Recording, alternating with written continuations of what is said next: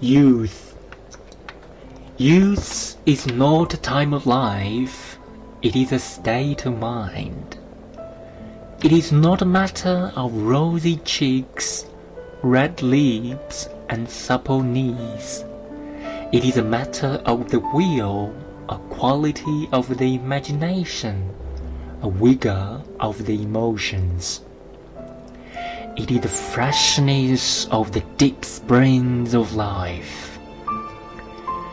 Youth means the temperamental predominance of courage over timidity, of the appetite for adventure over the love of ease.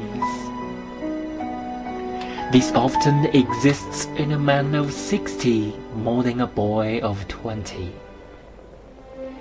Nobody grows old merely by a number of years.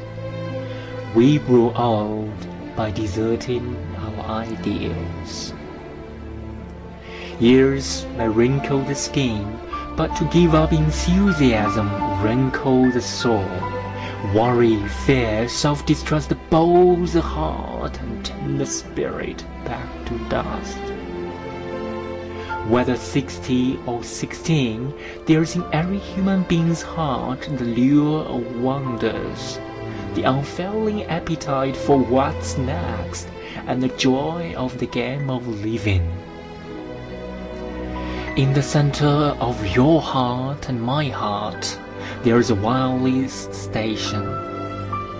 So long as it receives messages of beauty, hope, courage and power from man and from the infinite, so long as you are young. When your aerials are done and your spirit is covered with snows of cynicism and the eyes of pessimism, then you have grown old, even at twenty. But as long as your aerials are up to catch waves of optimism, there's a hope you may die young at eighty.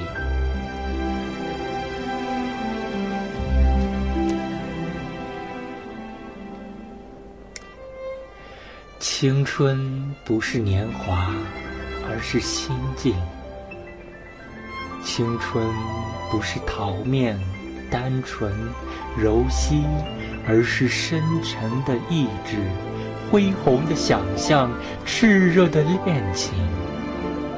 青春是生命的深泉在涌流，青春气贯长虹，有锐盖过懦弱，进取压倒苟安。如此锐气，二十后生而有之，六旬男子则更多见。年岁有加，并非垂老，理想丢弃，方堕暮年。岁月悠悠，衰微只及肌肤；热忱抛却，颓废必至灵。忧烦、惶恐、丧失自信，定使心灵扭曲，意气如灰。无论年届花甲，亦或二八芳龄，心中皆有生命之欢乐，奇迹之诱惑，孩童般天真，永盛不衰。人人心中皆有一台天线，只要你从天上人间接受美好、希望、欢乐、勇气和力量的信号，你就青春永驻，风华长存。一旦天线下降，勇气便被冰雪覆盖。玩世不恭、自暴自弃油然而生。即使年方二十，时已垂垂老矣。然则，只要竖起天线，捕捉乐观信号，你就有望在八十高龄告别尘寰时，仍觉年轻。